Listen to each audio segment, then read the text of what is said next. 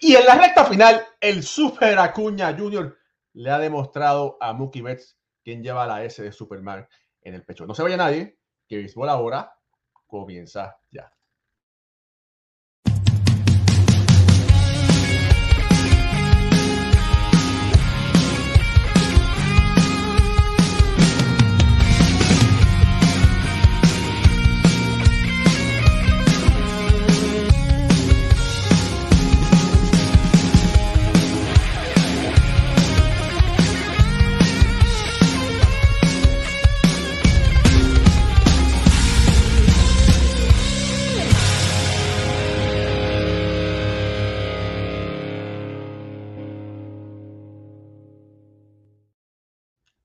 Muy buenas noches familia del béisbol, del béisbol, bienvenidos a otro programa más de béisbol entre amigos por aquí, por Béisbol Ahora.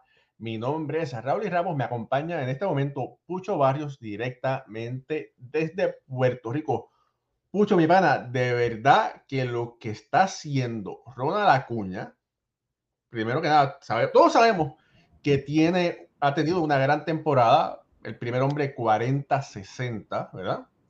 Eh, pero dijimos aquí hace un par de días, o la semana pasada, que en la recta final, que estamos en la recta final de la temporada, Mookie Betts y Ronald Acuña tenían que ponerse los pantalones. Y yo, porque aquí todo queda grabado, hicimos un poll, ¿verdad? Eh, extraoficial de a quién le dábamos el voto, si a Acuña o a Betts, y estaba muy cerrado. Y yo, en aquel momento, le dije, yo se lo daría a Betts, fue mi opinión. Pero lo que ha hecho Acuña en las últimas 10 días, dos semanas, en comparación, Mookie Betts tiene también muy buenos números, pero lo que ha hecho Acuña se ha despegado por una milla. Y esto es lo que necesita el que sea, el MVP que sea, para demostrar que él es el MVP y no dejar dudas en cuanto que se va a ganar el premio. Raúl, oye, buenas noches a todas esas personas que se están conectando con nosotros, todos los fanáticos están por ahí ya dejando sus comentarios. Ahí llegó nuestro hermano Alfredo. Eh, saludos, buenas noches. Representando a, a, Bill Belichick, los Patriots Boston. Eso es, son como los, fanáticos de Texas, Raúl, que esos son hasta la, hasta la muerte. Eh, mira, lo que está haciendo Acuña de verdad que es impresionante. Eh, tuvo, lo, tuvo dos días de, descanso, ¿verdad? No estuvo en la alineación por la molestia en el hamstring y regresó y rápido dio dos cuadrangulares, Yo creo que ahí él, yo creo que ahí fue Alfredo cuando él se fue a correr con ese MVP ya. Eh, estaba, era una carrera bien cerrada antes de eso. Espérate un eh, momento. Ah, Pucho, te voy a interrumpir y discúlpame. No, tranquilo. No estoy de acuerdo con él. Dice, yo creo, no. Y yo te voy a decir por qué Acuña en este momento es y tiene que ser el MVP. Y le voy a, les voy a tirar esta bolita así por debajo del brazo para que me la saquen de honrón. Opinen o me contradigan. Pero mira, Mookie Betts en los últimos siete juegos ha bateado para. Bueno, voy a empezar. En sus últimos 30, ¿verdad? Ha bateado para 360, excelente. En los últimos 15 para 250 y para los últimos 7 para 280. Eh, hemos visto que es muy difícil mantener los números consistentes, ¿verdad? Pero han dicho que al final de la temporada era cuando Betts y Acuña tenían que dispararse, ¿verdad? O sea, recordemos, en los últimos 7, 280 y en los últimos 15, 250 el señor Ronald Acuña, aguante los pantalones. En los últimos 30 ha bateado para 3.53.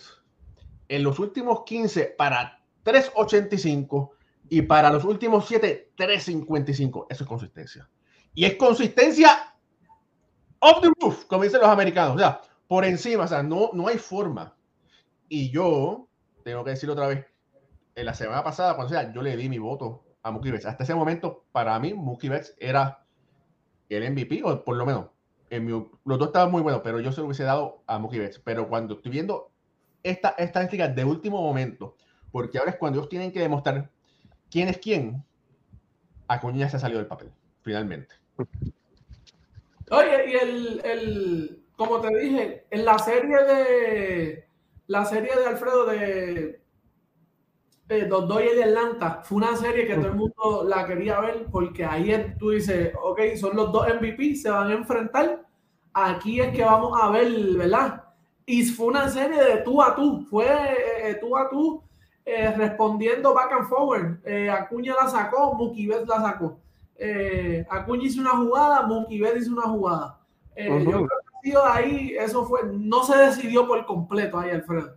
Pero yo creo que esta última semana ya tenemos que decir que Acuña es el MVP. 40, 40, va a ser 40-70. Un club que es solo.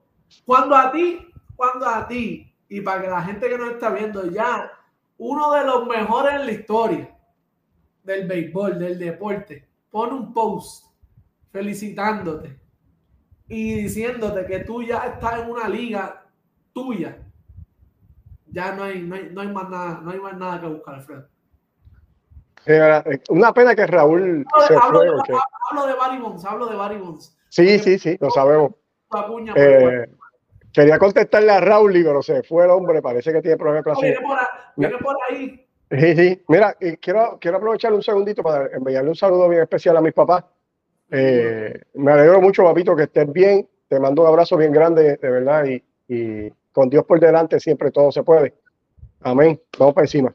Mira, este, Pucho, eh, tengo un poquito de issue con eso de, de la última semana, ¿verdad? Obviamente, eh, Acuña está haciendo un trabajo excelente, pero no podemos comparar una semana de Acuña con una semana de Betts. El picheo que están enfrentándose no es el mismo, las situaciones no son las mismas. Eh, todo, así que es bien difícil nosotros comparar esta semana a Cacuña, porque el picheo que están viendo y, las situaciones de juego no son las mismas. Así que una semana a mí no me dice prácticamente nada. Sí, la temporada ha sido una temporada en sueño. Acuña haciendo un trabajo excepcional, pero como te digo anteriormente, está en un equipo de Atlanta que está loaded ofensivamente. Y esa protección que él tiene ofensivamente, que no es culpa de él que Atlanta tenga ese trabuco, lo pone en una posición, eh, no diga más fácil, pero un poco más cómodo que lo que ha tenido que enfrentar Mookie Betts en la temporada completa, donde ese equipo de los Dodgers que está haciendo como a la carrera, han reconstruido esa alineación y, sin quitarle a la temporada que están teniendo brutal, que, que, eso hay que darle mucho crédito a este equipo de los Dodgers, porque esa alineación cambió muchos de sus nombres y se mantuvieron en, el tope de la división. Así que eso, eso es bien importante y gran parte de eso ha sido el trabajo, el trabajo que ha hecho Mookie y obviamente el trabajo que ha hecho Freeman, que es una dupleta que, que para mí eh, eh, está durísima. Eh, se compara con Acuña y Olson y tú, y tú lo miras, esa dupleta en ambos lados está bien sólida. Ahora sí, este, Pucho, ah, ¿por qué me gusta todavía Mookie Betts? Y es porque Mookie Betts te gana el juego en los dos lados del terreno. Y, ya lo vemos, cuando él tiene un defensive work positivo y te juega right field, te juega center field, te juega segunda base, te puede jugar el campo corto y, te hace muchas cosas en el lado defensivo. Ronald Acuña, que tiene un gran brazo, eso no se le puede quitar, tiene un cañón, pero su defensive work es negativo y no solamente este año, toda su carrera ha sido un defensive work negativo. Y ahí entonces es donde yo veo que Mookie Betts te aporta en ambos lados del terreno de una manera elite, donde Acuña ha sobresalido muchísimo con esta temporada que ha tenido excepcional, pero en la parte defensiva, pues ahí se queda corto con, contra lo que Mookie Betts puede ofrecer. Y, y, y, viendo ahí esta carrera que está tan cerrada entre estas dos estrellas del béisbol, pues a mí me gusta más Mookie por esa parte, porque te hace más cosas dentro del juego defensivamente, tanto ofensiva, juega diferentes posiciones, sin quitarle a Cuña, que, que, es un jugador excepcional, de verdad, y, y, lo que está haciendo es, es, es, increíble. Cuando tú estás explicando ahora mismo, Pucho, él está en un club que él es el único miembro. Cuando tú estás en un club que tú eres el único miembro, tú eres un caballo, pero caballo. Y así es, es Ronald Acuña, así que eh, eh, bien contento de que nos representa a nosotros como latinos, pero me gusta mucho lo, lo de Betts y ahora mismo Betts para mí eh, este, es el hombre eh, MVP. Mira, Alfred, cuando hablas de, de, la defensa, y saludo a nuestro hermano Llegó, llegó el de nosotros, Moisés Fabián. El de Bonao, el de, el de Bonao, el de Bonao. Bonao. No, espérate, no, espérate. Moisés es del mundo. eh, Moisés es del mundo. Ta- No te escucho, no te escucho, no te escucho, Moisés. Ay, Moisés se quedó sin hablar. Lo salvamos. Vamos a poder hablar esta noche. No, mira, el ¿Qué hombre no habla. Mira, el hombre no habla. No- Nos hemos salvado. ¿Qué Mira, está por ahí pasando? sal- saludos al primo y saludos a Génesis, que está viendo el programa en vivo. Saludos y gracias a todos los que están aquí. Nos están escuchando en este Eh, momento. Mira, eh, Alfred, pues cuando hablamos defensivamente, eh, Mukivel lo ha hecho en múltiples posiciones. Lo que estoy diciendo. que hay que evaluar lo que sí ha sido, es como tú dices, lo que le han pedido, pero él ha hecho lo que los Dodgers le han pedido en campo corto, en segunda base y en, el- y en los jardines. Que eso también se, va to- se toma en consideración. Y ahora, Ahora sí. Ah. Llegó. Dime, mi hermano. no, le decía que llegué compartiendo a los grupos de una vez, señores. Sí, Eh, No hay gracias. grupo, no hay grupo pequeño. Estos tienen dos mil y tres mil por grupo, o sea, no hay grupo pequeño. Eh, si tienen tres gente, también se vale. O sea, que hay que Pero- compartirlo. No crean que cuando Moisés llega, ustedes lo ven así, como que con la, la cabeza pa- o sea, mirando para abajo, pero él lo que Sí. hace es partiendo el No es que- programa, como deben estar haciendo todos ustedes, y ya tú sabes, poniendo a todo el mundo en sintonía Y dándole like. y dándole like. Mira, por ahí, por ahí rapidito. Saludos a Eduardo Chávez, Tom Van Heinen, Raúl Campos, eh, el Tocayo, Harold Rodríguez, saludos, Aníbal Candelaria, saludos por ahí, María López, bendiciones por allá, espero que Sí, bendición. usted y su esposo se encuentren bien. Eduardo Luis Chávez, saludos. Ed Pana, nuestro querido amigo, saludos Ed. por ahí. Javier Villalobos, dale, dale, dale, dale, empieza la merojo, empieza la merojo, dale. Mira para ahí, Ed, mira, ya está. Mira ahí. Ya lo puse en cuadrito, ya estamos, ya estamos set. Dale, bueno. Saludos a Javier Villalobos por ahí. Saludos. Waldemar ya está saludado. Luis sea, no, eh, no, no, pero Waldemar está rápido así.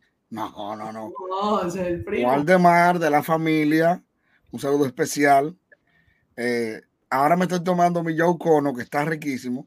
Y por ahí viene el lareño otra vez, que estoy en, en dos amores.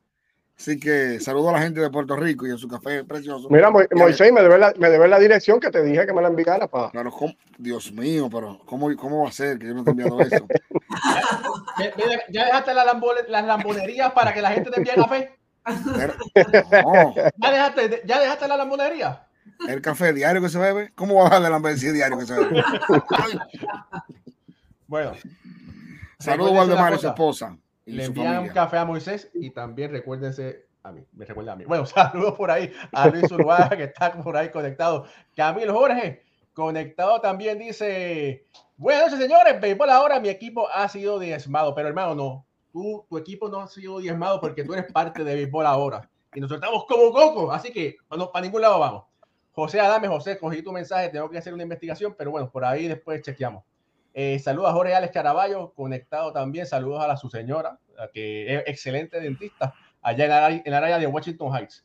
Eh, Moisés, si necesitas una dentista, allá la esposa de Jorge Alex Caraballo. Mira, Ricky Ward desde Dogado, saludos por ahí, hermano. Sí, Eh, Ricky caballo. lleva tres días sin dormir esperando el tras de Puerto Rico de los novatos. Eh, vamos a ver, Jaime de Izar de Puerto Rico, Rorito, el hombre de las firmas de los autógrafos, tiene yo no sé como un millón de autógrafos diferentes, gente. Saludos, feliz cumpleaños a mi papá Roberto, que cumple este miércoles 27 de septiembre. Saludos a don Roberto por ahí. Santos Seimida, hermano, saludos, felicidades. Eh, ah, pero, pero Rorito, no seas lambón. Moisés quiere Poch Coffee, pero yo también lo quiero. Oye, ya la, ya la gente está, el café de Moisés, y yo, ya tú sabes, eh, como si fuera una boca pegada ahí en la pared. No, Raúl, pero es que tienes que, tienes que apoyar el café. Apoyar Ese café no es mío, ese café del pueblo, no ve que el pueblo manda café, yo lo Raúl.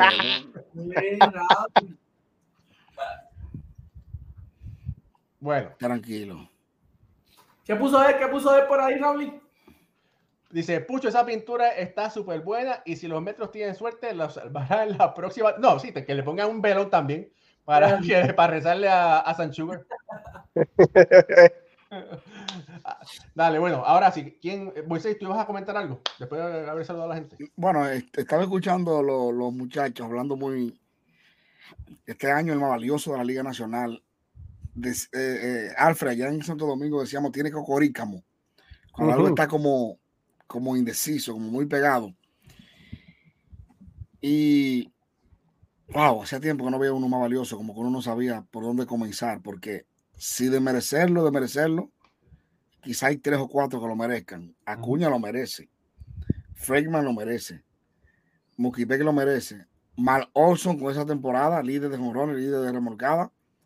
Eh, en todos los grupos que uno habla de béisbol, la gente dice, wow, el béisbol cambió porque ya la métrica, la sabermetría, las medidas, etcétera, etcétera.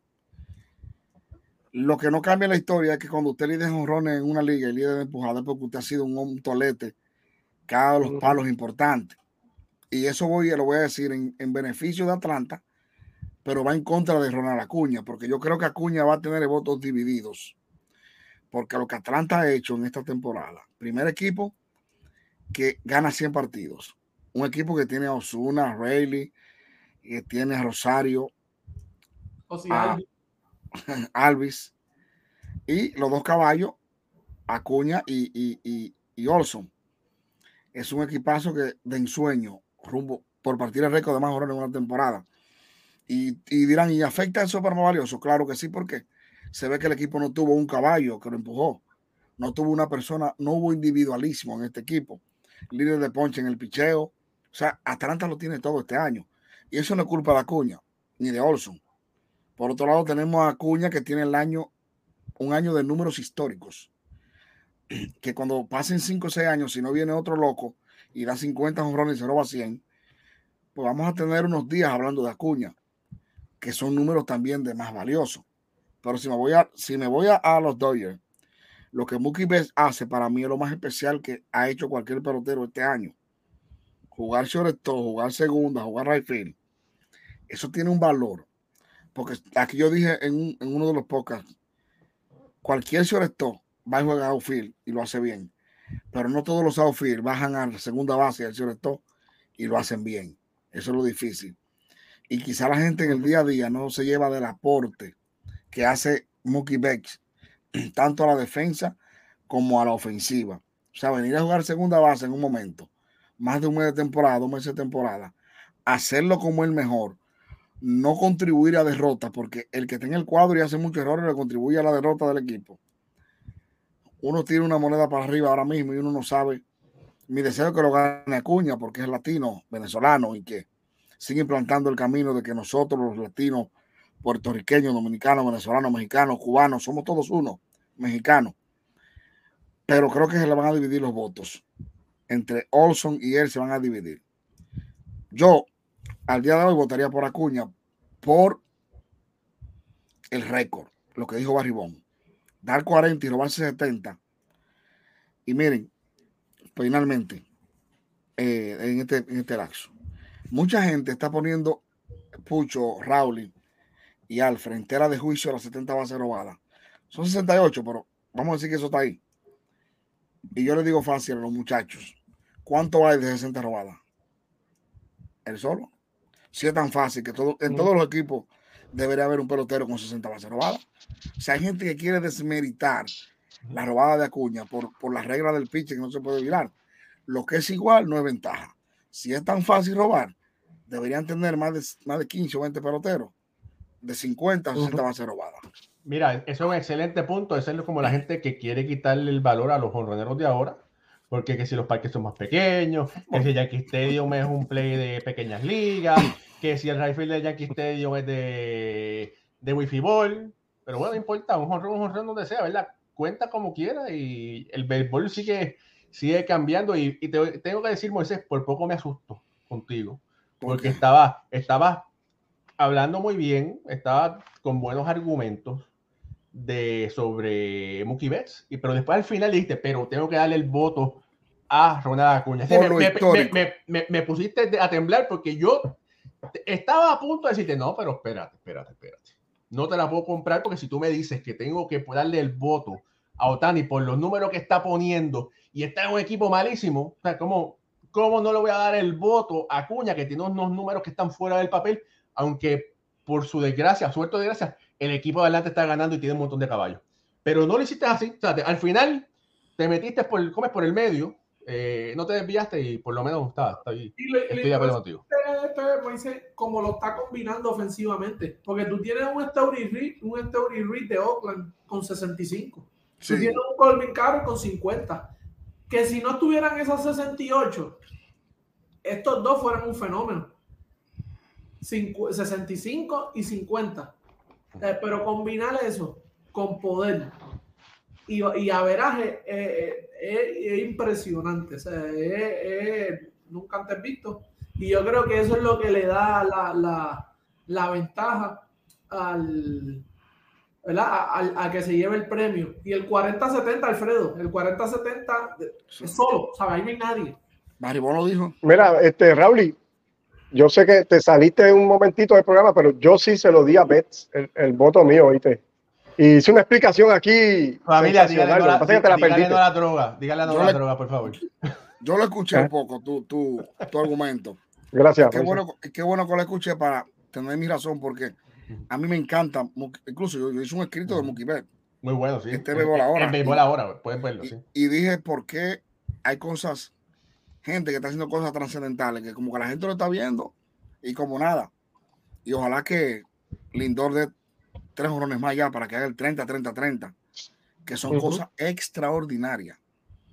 O sea, y lo que Mookie Beck hace, para mí, uno de los tipos más subestimados, que yo digo que hay gente que cae en la época pucho equivocada, porque eh, es, es como decirte, no te muera el día que, no te muera un 25 de diciembre, que la gente va a bailar como quiera. No te va a la gente no te va a llorar. Se va a acordar que tú moriste, pero la gente va a salir a beber. O el 31 de diciembre va a salir. Entonces, Mookie Betts se ha muerto un 31 de diciembre o un 25 porque cuando él estuvo en la Liga Americana, siendo el mejor pelotero del negocio, siempre le ponían la sombra de que estaba maestrado. Ujú. Pero ¿qué hacía maestrado por encima de Mookie Betts? Nada. Y siempre tuvo esa sombra. Y viene Aaron Judge y viene Otani, también le tapan el momento a Mookie Betts. Señores, no hay dos peloteros que hagan lo que hace Mookie en este momento, no hay dos. Bajar al shortstop. Eh, yo vi ahí una entrevista en el podcast que él le decía a Lindor, eh, que de Lindor y él, no sé si ustedes vieron uno, uno, unos Sí. cortes. Sí, lo vi. Y Lindor se puso loco. ¿Y cómo que tú puedes bajar a jugar todo segunda base? O sea, y hacerlo bien. Pero como repito, como, como dice Raúl, y a la última hora me fui por la curvita, yo me gusta mucho esto de lo trascendental, de las cosas que hay que durar mucho tiempo para volver a ver. Por eso la gente sabe que soy enfermo con Otani, por lo que Otani puede hacer lanzando y pichando. Si ahorita Otani deja de, de pichar, Otani va a ser un jugador más en mi lista, porque va a batear como Aaron Josh, va a batear como, como, eh, como los demás. Pero si viene un gringo y gana 15 juegos lanzando y da 40 jorones, yo me pongo fan de ese tipo de una vez porque hace cosas extraordinarias. Y creo que ustedes los puertorriqueños, les voy a decir a ustedes, porque mm, he visto mucha gente comparando lo que hizo nuestro gran Roberto Clemente, como jugaba. Ese tipo se está apareciendo a todos los videos de Roberto Clemente, como juega. O sea, Acuña, cómo está comiendo tierra, Bueno. devolviendo un béisbol. O sea, eh, la chispa, que muchos tipos lo han perdido. Dan 30, pero como con. Que, eh, eh, eh, la sangre. Soso, soso. Son como soso, como Sí, si eh, sin sabor. ese tipo. Tengo dos cosas. Tengo dos cosas. Y eh, dos cosas diferentes. Mookie Betts, ¿verdad? Cuando tú ves a Mookie Betts, lo que ha hecho, la consistencia que tiene, tengo que decir que me recuerda a Hank Aaron. Y digo que me recuerda a Hank Aaron porque Aaron en su carrera ganó un solo MVP, tres guantes de oro, dos títulos de bateo, fue All Stars en 25 ocasiones, ¿verdad? Pero siempre hablamos de Hank Aaron, ¿verdad? Por los números que, por, al- por la consistencia que tuvo, pero antes de Hank Aaron siempre se menciona a Clemente y se menciona a Willie Mays, porque jugaron en la misma eco- época, pero Aaron fue consistente, el, eh, fue el líder de jonrones por mucho tiempo, ¿verdad? Y pu- pudo poner su nombre en el mapa, ¿verdad? Como uno de los mejores.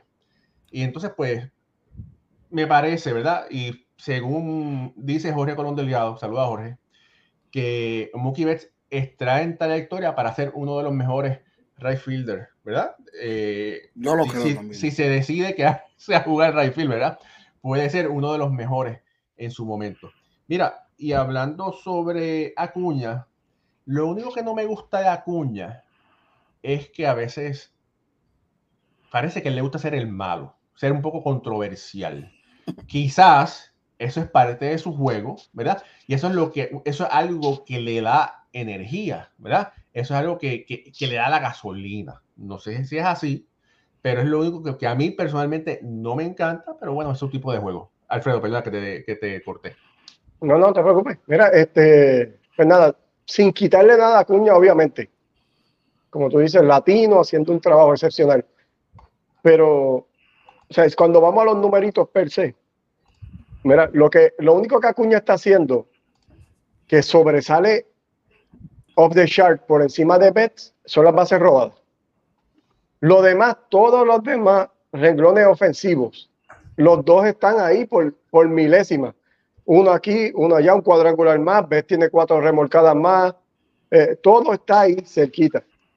Y Menos el, promedio, menos el promedio bateo. el promedio de bateo, que está en 336 contra 309, que está excepcional. Sea, como quiera, Betts está súper, pero, pero, pero casi 30 puntos. pero mucho. entonces, oye, pero Raúl, dame un break. Pero entonces, Acuña tiene un defensive word negativo. O sea que a la parte defensiva no aporta nada al equipo, sino son pierde contra Mookie Betts, que ya lo hemos dicho aquí, que está haciendo algo que más nadie lo hace en Grandes Ligas, que es jugar un Rayfield de guantes de oro y venir a jugar al cuadro segunda y Ciores. No está jugando primera y tercera, no, está jugando segunda y Ciores, que son las posiciones más difíciles del cuadro. Y lo hace de una manera magistral. Ahora, ¿de quién estamos hablando que está haciendo cosas eh, que nunca hemos visto y que son increíbles? ¿Tú sabes? Acuña tiene sus 70 empujadas con sus 40 runs y, Mois- y tiene cuadre- casi 40 cuadrangulares y jugándote en, las posiciones más complicadas, incluyendo ganando guantes de oro en el right field. Así que eh, está bien cerrado, no es como que eh, esto es algo, una línea de que Acuña lo va a ganar como, como quizás este, lo podamos presentar. Eh, la temporada que está teniendo Mookie Betts es una temporada excepcional y tiene un work positivo en ambos lados del terreno que no lo tiene Acuña. Y entonces aquí es donde yo veo que la pelea se va empatando y esto va a ser hasta el último momento. Bueno, también la ventaja, una ventaja es que al jugar Ciore te da un, un war defensivo mayor, ¿verdad? Está bien, pues, pues pasa Pero- pero- Ciores a ver si lo puede jugar. Yo no, no, pero bueno, yo estoy No, diciendo, no. o sea, estoy diciendo, estoy también, también explicando por qué, ¿verdad? La, el- la, la, la disparidad del WAR. No Ujú. le estoy quitando mérito a, a Betts porque la semana pasada yo hubiese votado por Betts. Y lo dije aquí. Pero para mí, para mí, mi humilde opinión es que, es que los últimos juegos, ¿verdad? Se, lo- se ha sido la diferencia. Mira, pero en realidad en este momento no sabemos si Betts o Acuña va a ganar, pero sí te puedo decir una cosa que no tengo la menor duda, que Carlos Bonilla, nuestro amigo, es un ganador y como es un ganador, ayudando, ayudándonos a todos nosotros para planificar nuestro plan de retiro, aumentar activos, planificación de presupuesto y plan para situaciones inesperadas. Carlos Bonilla de cuidatufinanzas.com es tu mejor elección. Con él de seguro que no vas a perder, al contrario, vas a ganar. Así que bueno, ya dale una llamadita, ve a la eh, web, ve al web www.cuidatufinanzas.com y ahí puedes conseguir más información. Y aquí es donde, eh, eh, volviendo a lo, de, a lo del War, aquí es donde Moisés, los niños de Harvard, se contradicen. Aquí es donde se contradicen porque hace un año, dos años, tú me estás diciendo a mí que el War no es todo, que es donde yo puedo evaluar un, pel- un pelotero completamente. Pues ahora mismo, Mookie Betts tiene mejor War que, que Ronald Acuña. Exactamente. ¿Pero por qué? Por la sencilla razón que las dos posiciones extra que ha jugado tienen, le dan más valor. So, básicamente está haciendo más, o sea, está haciendo más valioso para su equipo. So, entonces le va a darle el, el MVP a Cuña, sea, le damos el MVP a Cuña porque está teniendo una temporada histórica que está haciendo un récord donde él va a estar solo por no sé cuántos años. Pero entonces, ¿qué va a pasar con el Word?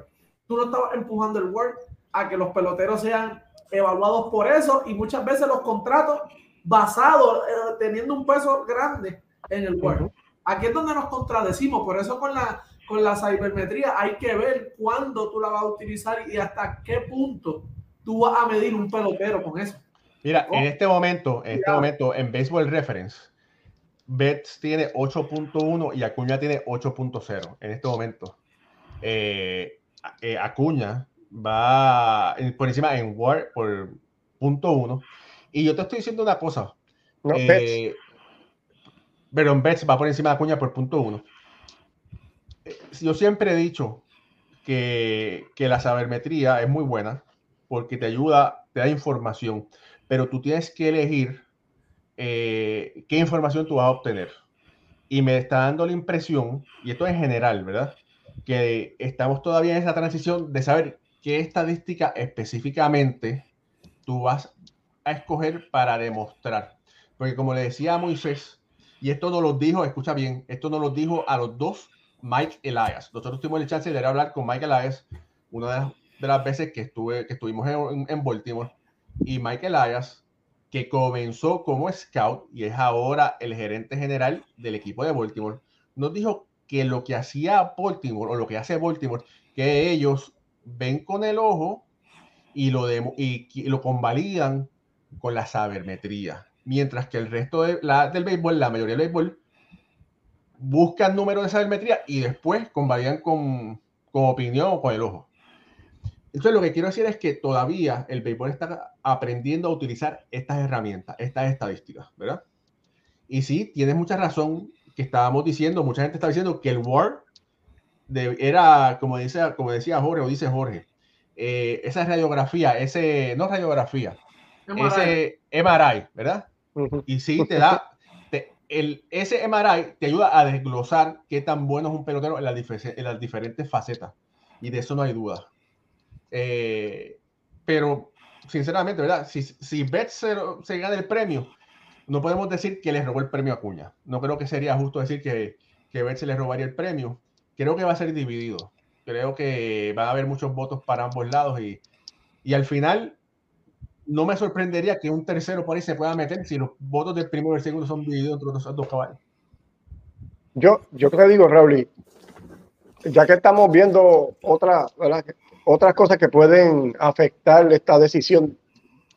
Yo entiendo, y aunque mi voto en este momento es a Mookie como ya lo he explicado desde que empezamos el programa, entiendo yo que Acuña obviamente tiene los números ofensivos para, para, para ganárselo, pero al él ser un jugador eh, más dinámico, más, no sé cómo llamarlo, o sea, eh, la, eh, Betts es, un jugador que puede ser numeritos, pero calladito. Eh, eh, él no está haciendo mucho, mucho show, mucha, nada. y Acuña es otro, Acuña es otro tipo de jugador, ¿verdad? Que bien, bien emotivo, hace, él se hace sentir con su presencia y la manera que se comporta.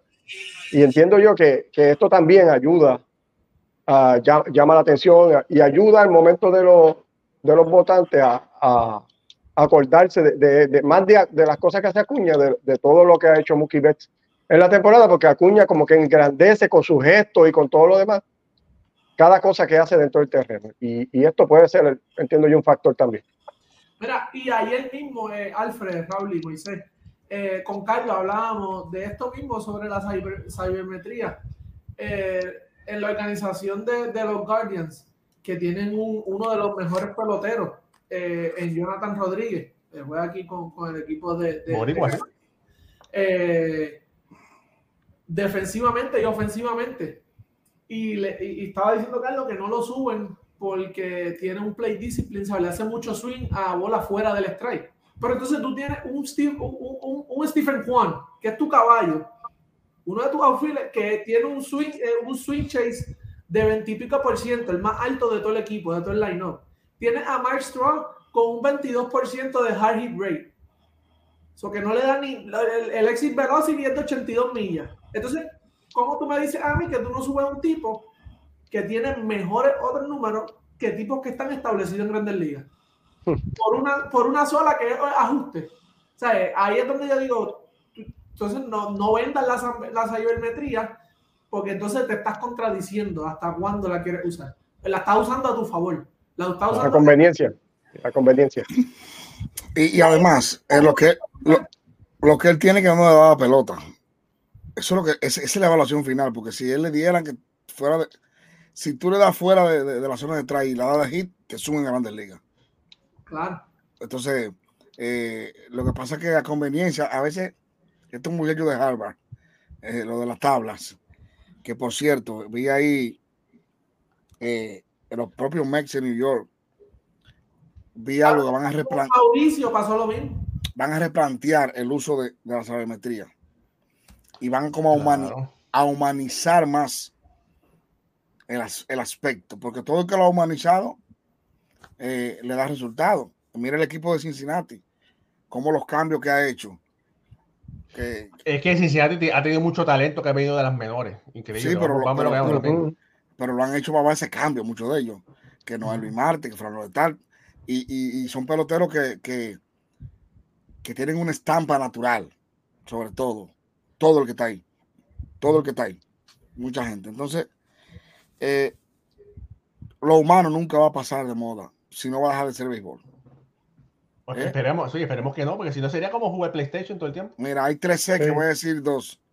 Cabeza, corazón y la otra no voy a decir, son tres C. que hay que tener para jugar cualquier deporte. Eh, eh, cabeza, corazón uh -huh. y lo otro. Mira, y hablando de lo otro. Sepa. Y eso, lo otro, no lo sustituye ninguna máquina. Mira, saludos a Miguel, Fer, saludos a Miguel Fernández que dice, saludos a esos cuatro grandes profesionales de la comunicación deportiva. Sí, Raúl y Pucho Alfred y el nuestro de mi provincia, Monseñor Manuel Bonao Moisés Fabián en sintonía desde Piedra Blanca. Miguel Fernández, un gran admirador de usted por sus grandes análisis. Gracias. Miguel es mi amigo, un hombre bueno de Piedra Blanca, Bonao, ya cerquitita de nuestro municipio. Mira, y José Muñiz, Muñiz dice saludos, Alfredo. Sí, ese es bostoniano. Eso es de ah, lo bueno. Por eso saludos, Alfredo, nada más. Sí, eso es bueno. oye, y todo parece este año que Boston terminará comiendo menos besos este año. Pero bueno, sí. eso, después lo hablamos. Exacto, hace tiempo Mira, que se acabó. Eh, ahora, fíjate, por ahí Santos Media dice que con la presencia de David Stern eso va a cambiar. Esperemos, vamos a ver. Eh, David Stern es un hombre de béisbol y vamos a estar hablando, no hoy, pero otro más adelante sobre lo que Stern puede traer positivo a los Mets. Eh, yo quería, bueno, ya creo que hemos hablado bastante de, Acuña y de Betts. Eh, y hay dos o tres cositas que quería hablar. Eh, en días pasados, el Peruchín Cepeda de mi generación, Juan Igor González, regresó al equipo de Texas. Igor perdona a Texas. ¿Cómo que Igor perdona a Texas? ¿Cómo que perdona a Texas? ¿Qué pasó ahí? Pues mira, lamentablemente hay que decir las cosas como son. Algunas personas de la organización de Texas le hicieron la vida muy difícil a Juan Igor González cuando Juan Igor González fue jugador. Y lamentablemente fue algo personal y Juan Igor eh, se molestó muchísimo y no quiso saber más nada del equipo de Texas. Eh, y era algo lamentable ¿verdad? Porque fue la, las acciones de, eh, de, personas que tienen poca inteligencia. Eh, ejecutivos pueden ayudar mucho a un pelotero y estos mismos ejecutivos pueden dañar mucho la carrera, la percepción con la prensa, eh, por los mensajes que filtran adrede que son negativos.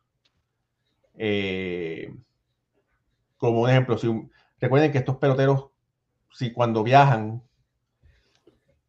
llegan al hotel a las 3 de la mañana, ¿verdad? Para descansar, para dormir, porque al otro día tienen que estar en el parque temprano. No es fácil quizás levantarte a las 9 de la mañana para una entrevista, porque es hora de estar durmiendo y descansando.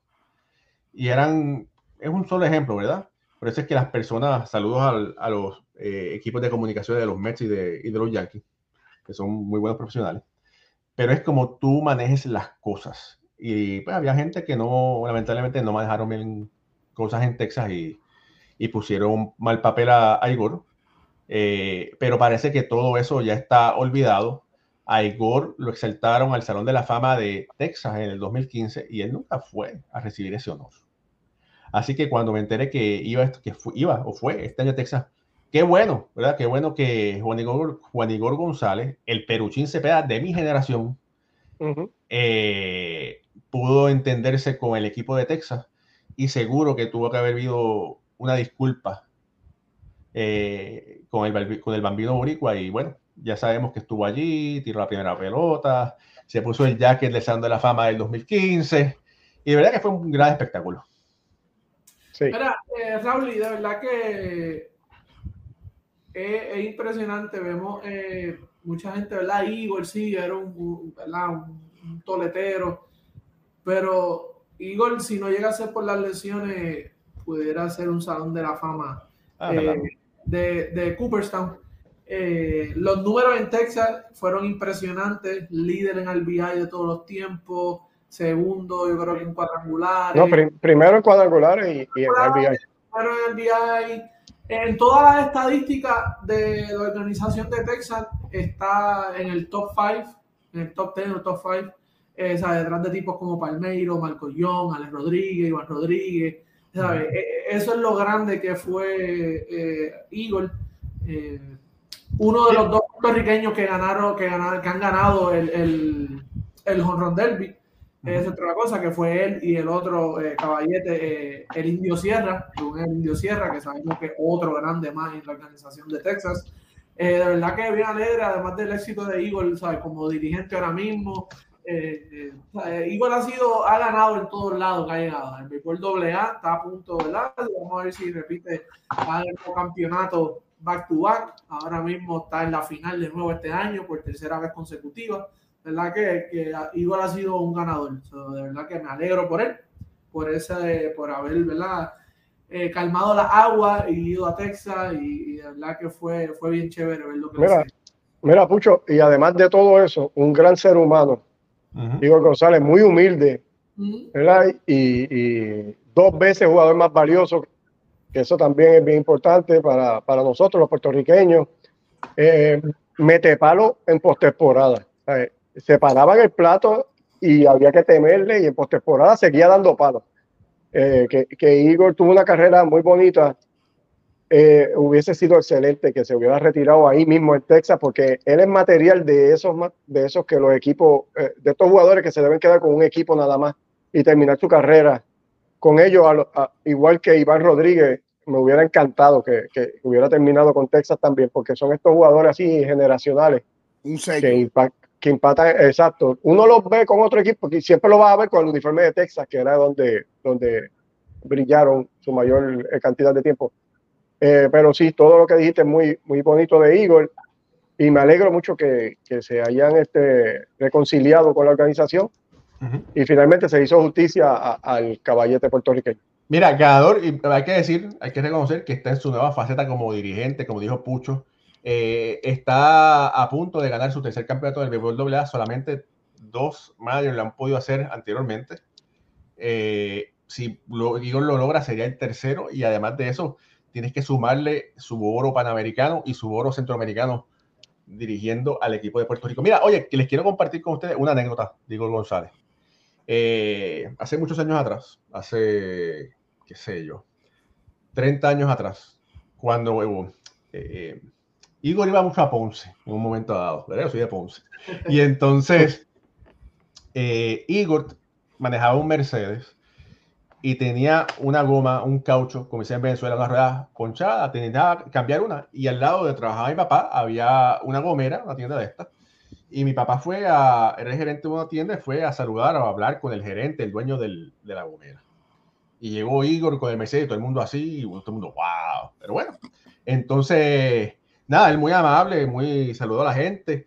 Y mi papá le dice, oye Igor, si yo te veo algún día, algún otro momento, eh, y tengo una tarjeta, ¿se la puedes firmar a mi hijo? Y Igor lo mira así, va al baúl del carro, saca dos pósters, le firma uno a mi papá y dice, mira, para tu hijo. Y le firma y le da uno al dueño del, establecimiento. Y mi, mi papá me lo trae y, bueno, ya lamentablemente el póster no existe, pero tengo ese recuerdo. Muchos años después, cuando yo fui fotoperiodista, fotoperiodista o hacía más fotoperiodismo, era fotoperiodista en Puerto Rico y le dije, Igor, te tengo una anécdota que posiblemente tú no vas a recordar, pero bueno, te la, me quisiera compartirla contigo. Cuando tú visitabas mucho a Ponce, me miró así. Eh, tú fuiste a cambiar una goma a un sitio, la golilla, la gomera del bypass, y me dice, ah, sí, sí. Eh, pues mi papá eh, te dijo que si algún día te veía, si tú le, te podías firmarle una tarjeta a su hijo, ese hijo soy yo. Entonces se queda así, pero tú eres el de la gomera. No, no, mi papá fue el que, ah, ok, ok. Entonces, eh, si, y si te podía firmar, entonces tú fuiste al baúl, sacaste un póster, se lo firmaste. Y en ese momento yo, yo conservaba ese póster. Eh, y me lo trajo a mi casa, un recuerdo que, que atesoré mucho. Y entonces me mira así, se sonríe y me dice, ¿y cómo, es, ¿y cómo está el viejo tuyo? Ese es Igor González. Otro se hubiera quedado callado, ah, ok, más nada. Pero me preguntó pues mi papá cómo estaba, cómo seguía y nada. Y después, eso fue todo. Pero eso fue, se demuestra la, clase, la clase de personas que es Juan Igor González. Sí, ese es el tipo de, de ser humano que, que, que, que es Juan. De verdad que sí. Mira, saludo a Kevin. Eh, llegó ahora. Eh, Kevin, llegaste tarde. Estás ready para el juego de, de, para la serie de Seattle y Houston, que ya está, ya está por empezar. Ya, ya es que Kevin está hablando, eh, dicen que Kevin va a hacer el café mañana con las lágrimas, porque Seattle sí. está en peligro. Sí, sí están ahí caídos. Hoy tiene que, hoy dije, hoy no te puedes acostar temprano, tienes que ver ese juego. So, mañana vamos a ver cómo llega mañana. Verlander contra Castillo, eso nada más es lo que hay hoy. Ese es crema. Oye, Moisés, y veis que en tu cafecito esta mañana eh, vi que hablaste de Osvaldo eh, Vigil, ¿verdad? el primer pelotero dominicano en debutar en las grandes ligas.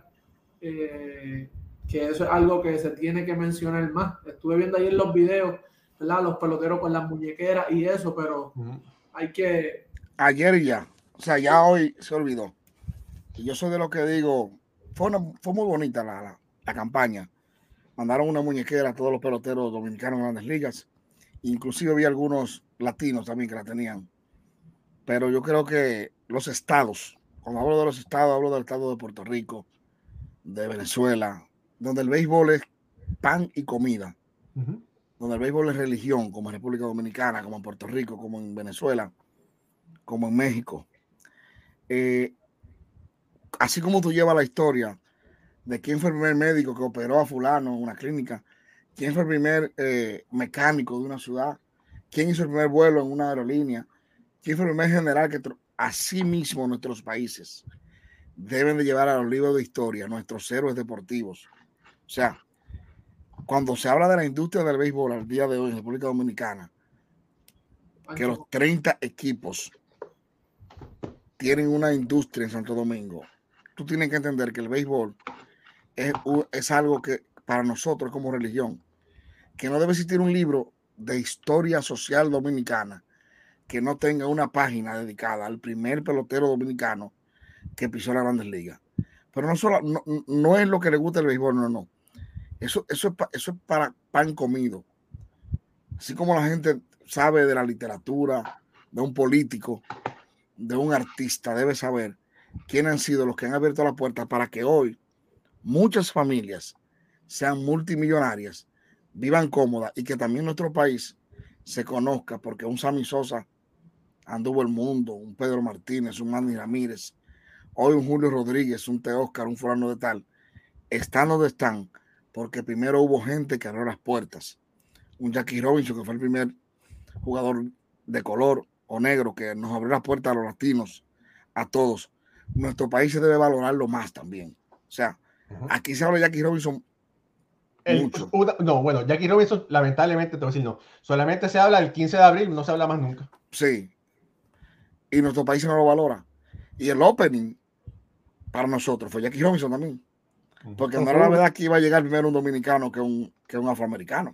Sí. O que iba a llegar primero un boricua que un Jackie Robinson. Y, y puede llegar, sí, lo que pasa es bueno, un, un boricua más quemadito, pero sí.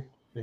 No, porque fíjate que. La liga, Moisés, eh, a veces tenemos que ver, aprender de estos grandes atletas, eh, escucharlos a veces hablar como los, los, LeBron James y todos estos tipos de jugadores. Y la NBA da mucho ejemplo de eso, de sus grandes, de quiénes estuvieron antes que ellos, quiénes fueron los que abrieron las puertas, por quiénes ellos están ahí. eh, ¿verdad? y es lo que se debe seguir haciendo. Este año yo creo que el MLB ha hecho buen trabajo, ¿verdad? Reconociendo a muchos de, los grandes peloteros que han pasado por la liga. hemos visto muchos homenajes y, han reconocido a, mucha gente. Los salones de la fama locales. Ahí vimos a Manny Ramírez, en, Cleveland vimos a José Bautista, en, Toronto, ¿sabe? Los Mets. Eh, yo creo que, que hemos, hemos, visto mucho, han, han, han, acaparado eso y han visto que tienen salida. Hay, hay, además del mercadeo, han podido atraer a la gente con la historia de la franquicia, que, es importante. Mira, eh, en días pasados hubo, ha, habido una, una, conmoción que para mí ha sido una estupidez. Eh, Miguel Cabrera está visitando todos los parques porque juega en todos los parques y los, equipos le están dando un homenaje.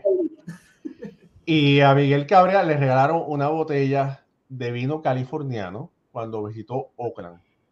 Y no sé quién fue, no quiero decir el idiota, quién fue el compañero periodista que se, o, la gente que se sintieron ofendidos porque les regalaron una botella de 90 dólares firmada por el equipo. Es un detalle, ¿verdad? Es algo representativo del sitio, ¿verdad? Eh, quizás quizá si hubiese jugado, si, quizás si hubiese jugado a los nacionales, traía un Virginia Ham, ¿verdad? Un jamón Virginia, pero se, hay que comérselo, ¿verdad? Se daña. La botella de vino, oye, una botella de 90 dólares de vino, una botella carísima, es, yo se la podrá tomar, pero eso es algo para tenerlo en un estante, en un museo o algo así. Pero la gente estaba atacada porque que les dieron un regalo. Oye, es el detalle. Y lo más seguro la botella tenía que estar costumizada por algún lado, tenía que decir la etiqueta, tenía que decir algo. Supuestamente los compañeros de equipo, del equipo de Oakland la firmaron. Un regalo. El detalle, señores. El detalle. Eh, no, no hemos vuelto material. Entonces, pero nadie habla de, de los que no tienen su corazón. Ni nadie da lo que no tiene tampoco. Una mata de mango no da chinola. si tú piensas que un detalle es barato porque tus pensamientos son, baratos. son peor o más baratos que el detalle.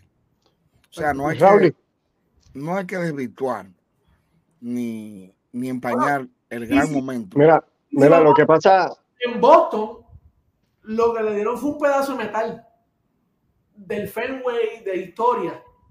So, ¿quién es más barato? Si vamos a hablar de barato. No, no, no, espérate, espérate, pero un pedazo de. Mucho, Estamos, mucho. Eh, eso es sarcástico, sarcástico. Mucho. O sea, un pedazo de Fenway Park. Eso tiene, no, claro. eso no tiene valor, ¿sabes? No. Oye, pero lo, lo que bueno, te iba a decir depende, era esto. Todo, todo, depende. Si vas a la calle Vía y llevas el pedazo de metal, ¿a cuánto está la, la libre metal? Mira, oye esto. No, lo que sí yo. Así la tenían ahí, así a. Mira. Así, ya. Muteate a Pucho ahí un momento. Este, mira. Este, Raúl, lo que sí yo escuché fue que eh, Miguel Cabrera ha sido, eh, ha estado batallando constantemente contra adicción al alcohol y la botella de, de, vino, pues como que viene a ser un, un, baño de agua fría.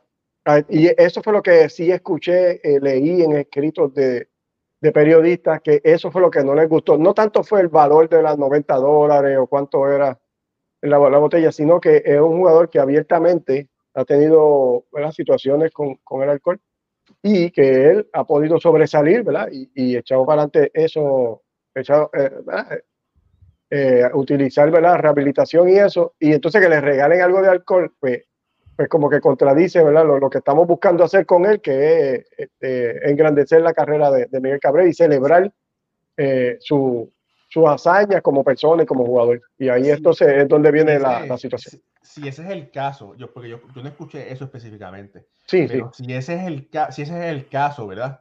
De la crítica, es aceptada, porque tú no, a, a un alcohólico tú no quieres regalarle un cipar de cerveza.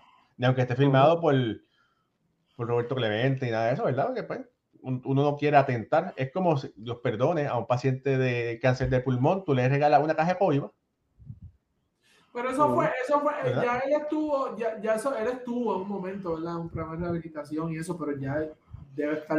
Pero di, dicen que, dicen, yo, gracias a Dios no, no, no, tengo ese problema, pero dicen que cuando una persona es alcohólica, es alcohólico toda la vida, lo que pasa es que se retienen de tomar, ¿verdad? Entonces, si, si él, si ese es el problema de él, que no estoy diciendo que sea el problema de él, pero si una persona que es alcohólica, que está, que ha dejado de tomar, ha, ha tomado la decisión de no tomar, y tú le regalas una botella de cualquier cosa, es un es, es problemático. Si ese es el problema que él tuvo. Sí, y obviamente escuché... fue en, en, algún momento, o sea, no, claro. no, es que ahora mismo, fue en no, algún no. momento. Y eso pero, fue lo que yo leí de, de periodistas. Pero yo lo que escuché era, la crítica que yo escuché de periodistas hispanos, es que era un regalo muy económico, por no decir barato. Barato, barato no hay, barato de la persona que piensa uh -huh. El Exacto. detalle tiene un valor icónico. Y ahí está. Oye, uh -huh. y quería, quería, quería abundar sobre algo. Saludos a Jaime Denizar que dice: Soy criollo, pero Osvaldo Virgil jugó un gran béisbol con los indios de Mayagüez. Sí, Osvaldo Virgil eh, jugó béisbol en, en, Mayagüez. Y lo que mucha gente desconoce es que el padre de Osvaldo Virgil era boricua. Fue boricua. Entonces, eso es una de las cosas que nos siguen amarrando, ¿verdad? Los dominicanos con los puertorriqueños. Uniendo hoy. ¿Verdad? Sí, nos amarran como hermanos, ¿verdad? Como familia, como caribeños. Eh, que las, emigra las emigraciones que habían de un lado para otro. Y bueno, y después al final, Ozzy Virgil Jr. nació en Puerto Rico, el hijo de Osvaldo Virgil. Y que Osvaldo vivía en la diáspora, Nueva York. O sea, no fue un dominicano que lo firmaron en República Dominicana.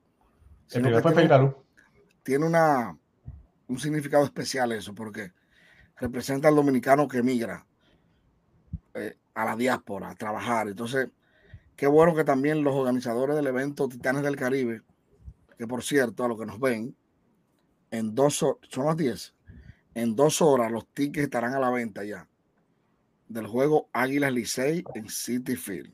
Moisés, ¿tú vas para allá? Bueno. Primera fila. Después te doy la primicia de, de, de la Mega es la emisora oficial de, sí. del evento. O sea que más adelante saldrán los anuncios, no puedo adelantarme. Mo Moisés, te va a poner una O sea que, mira, Raúl, no, o sea que ya tenemos, tenemos taquillas ya aseguradas. Ni del águila ¿sabes? tampoco, porque yo no, yo no trabajo con ninguno de esos equipos. Me voy a poner esta. Mira, mira, me voy a poner esa gorra. Y voy con este hoodie. Ah, ah, oye, está, está lindo ese hoodie. Ah, entonces, pero ya lo sabe la gente, como servicio le digo, que a las 12 de la noche salen a la venta las boletas ya para este gran evento, que van a estar eh, asequibles de 40 a 200 dólares. Sí. La más barata 40, la más cara 200. Va a estar explotado. Además van a haber 8 o 9 orquestas. El Torito, Toño Rosario, los hermanos Rosario, eh, Prince Royce, Osuna, eh, Gillo Sarante, wow. Fernando Villalona, Julio Iglesias es un festival también no, no, no, musical, cultural. El Rubio del Acordeón. Raúl, ¿no, ¿no vamos a mover la béisbol ahora para allá? ¿En esos días? Sí, béisbol ahora va a estar ahí, mira. Béisbol ahora va a estar ahí.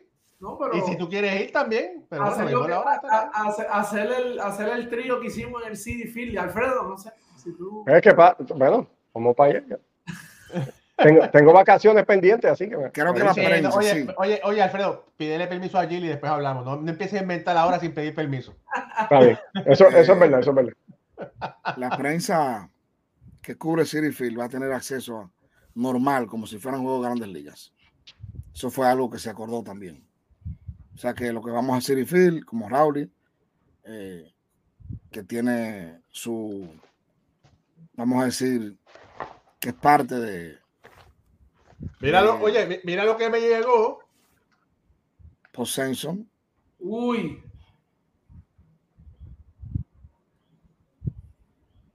Wow, que está, estaremos por ahí. Vamos, Moisés me va a acompañar. Ya tiré, ya tiré. Vamos a estar ahí cubriendo si Dios quiere para seguir, porque aunque ninguno de los equipos va a estar en la postemporada, por los que no lo saben, vamos a estar cubriendo. No menciones eso, Maya. vamos a estar cubriendo. Bueno, bueno eso, bueno eso. No, pero bueno, vamos, nosotros somos amantes del béisbol y vamos a estar cubriendo qué es lo que está pasando en el béisbol, ¿verdad? Obviamente. Baltimore, vamos para Baltimore en el Va, vamos para Baltimore, hasta en camello vamos. Dime, que, que hacemos, hacemos los arreglos, tú me dices. tú dices, cuando terminamos cuando terminamos cuadrando. Va, vamos, oye, tengo que no, decir la, la, gente que esté en, Nueva York, la gente que nos sigue que esté en Nueva York, si pueden ir a ese evento, de ese jueguito del Licey y, y, la Águila, vayan, va a ser un evento, ¿verdad? Va a ser un espectáculo, de verdad, como, como todos los latinos y especialmente nuestros hermanos dominicanos lo saben hacer. Así que si pueden, tienen el tiempo, den para allá el City Field, tremendo parque también, eh, se lo van a disfrutar mucho de ese espectáculo. Así que ya saben. Sí, no, de verdad que sí. Mira, eh, se nos queda, bueno, son tantas cosas que que. Bueno, Houston, eh, Raúl, tenemos que hablar de la serie de Houston y los eh, estamos pasaditos, pero dale, vamos a darle cinco vamos, vamos, a darle, vamos a darle cinco minutitos extra porque tenemos que hablar de esa, esa serie, una serie que eh, es de, puede costar la temporada para cualquiera de los dos equipos. Es dos equipos que han venido jugando similar. Houston viene de ser barrido por los Reales de Kansas City. Increíble, man. Por eso es que el béisbol no es enemigo pequeño. El béisbol es el deporte más serio del mundo. Yo no me canso de repetirlo. Es imposible en otro deporte que un equipo con menos de 50 victorias le gane el mejor equipo. Mira, este Moisés, yo decía, esto, eh, esto, está súper para Houston porque Texas y Seattle se van a estar matando entre ellos y Houston tiene a Kansas City que todo, por lo mínimo dos de tres deberían haber ganado. Y entonces cogen tres galletas, los barren y ahora mismo están a dos y medio de la primera posición y agarrándose de un hilito de, del tercer wildcard. Eh, no, y el equipo, lo que ha hecho el equipo de Texas también eh, ofensivamente ha podido volver a despertar. Sabemos que tuvieron esa semana y media, esa racha de, de, derrota, pudieron despertar, ganar un juego frente a Tampa. Eh, Seattle, luego de tener ese mes.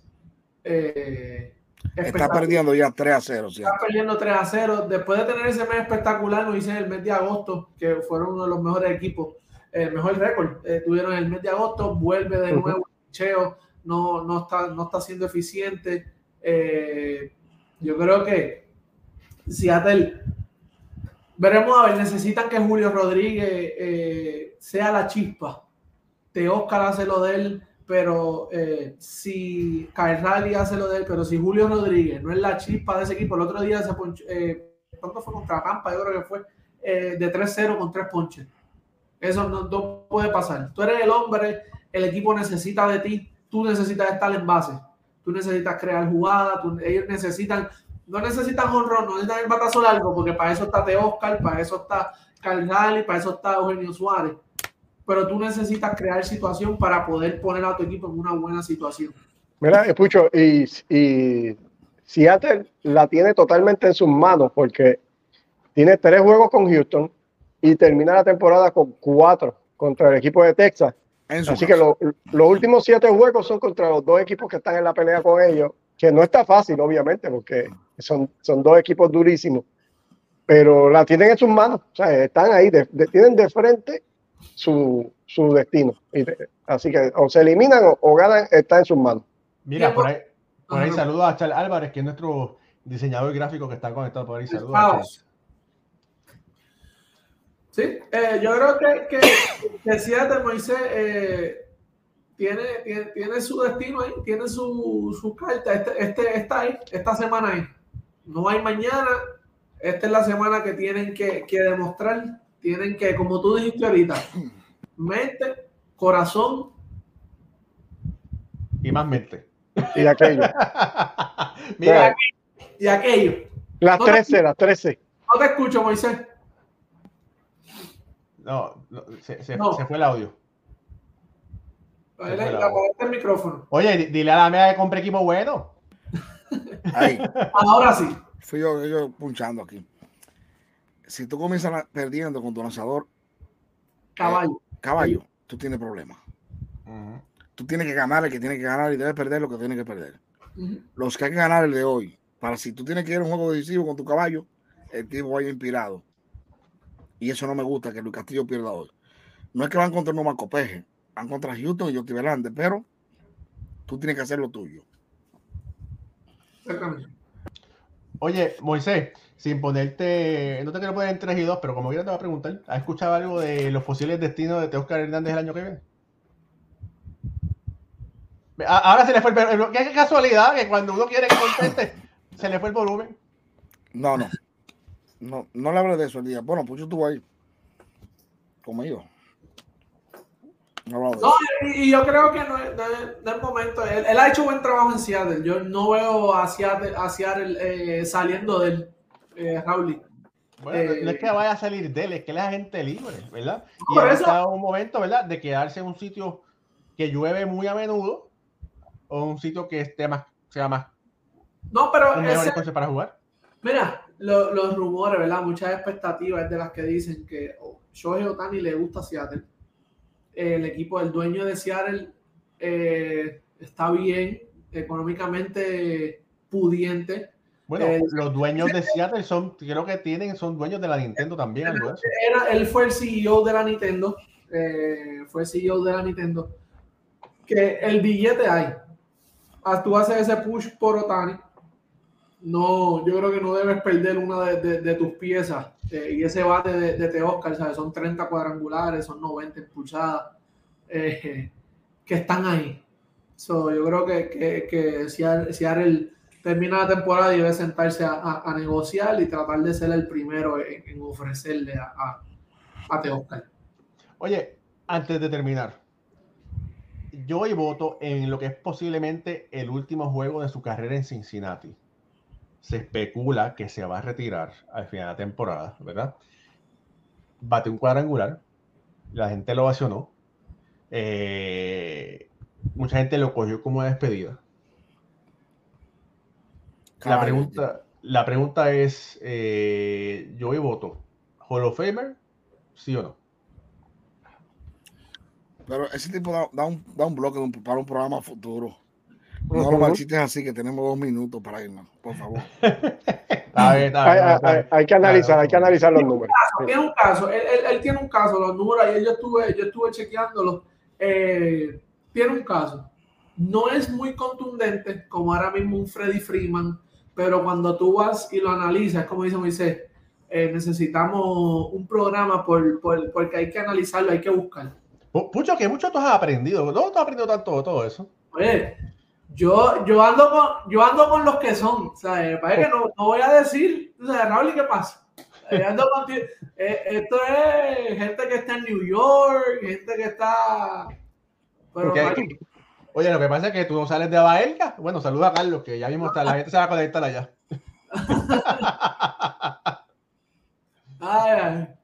Bueno, ahora fuera de juego. El hombre, el hombre está en una posición que, si se decide retirar en este momento, va a estar interesante en los próximos cinco años. Sí. Eh, familia, yo creo que hemos tocado, hemos, hemos hecho un popurrí de temas. Eh, muy agradecido de todos ustedes estar conectados con nosotros. Eh, antes que se olvide, sábados en Pelota y más por TV Quisqueya, Vega TV, se ve en Dominicana, se ve aquí en Nueva York, se ve por Dicho Latino, donde Moisés Fabián y un servidor Raúl Ramos junto a yo y Trujillo hacemos ese programa deportivo. Moisés, que a las 11 de la, de la mañana. 11 de la mañana en Quisqueya TV y a las 1 en Vega TV. Así que todos están invitados para que lo sintonicen, todos los que puedan verlo.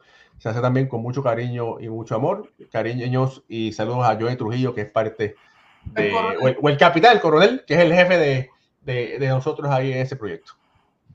Eh, Alfredo, hermano, eh, si no tienes más nada que traer, despide el show. Sí, bueno. Muchas gracias a todos compañeros, excelente programa. En nombre de Pucho Barrio, Moisés Fabián, el jefe Raúl y Ramos, este es su servidor Alfredo Ortiz. Eh, hasta el próximo jueves, si Dios lo permite, donde vamos a traer más información y lo que a ustedes les gusta. Lo que está caliente, se, rumbo a la postemporada. Así que nos vemos, muchas gracias a todos y buenas noches. Y suscríbase al canal, no se lo olvide. Ok.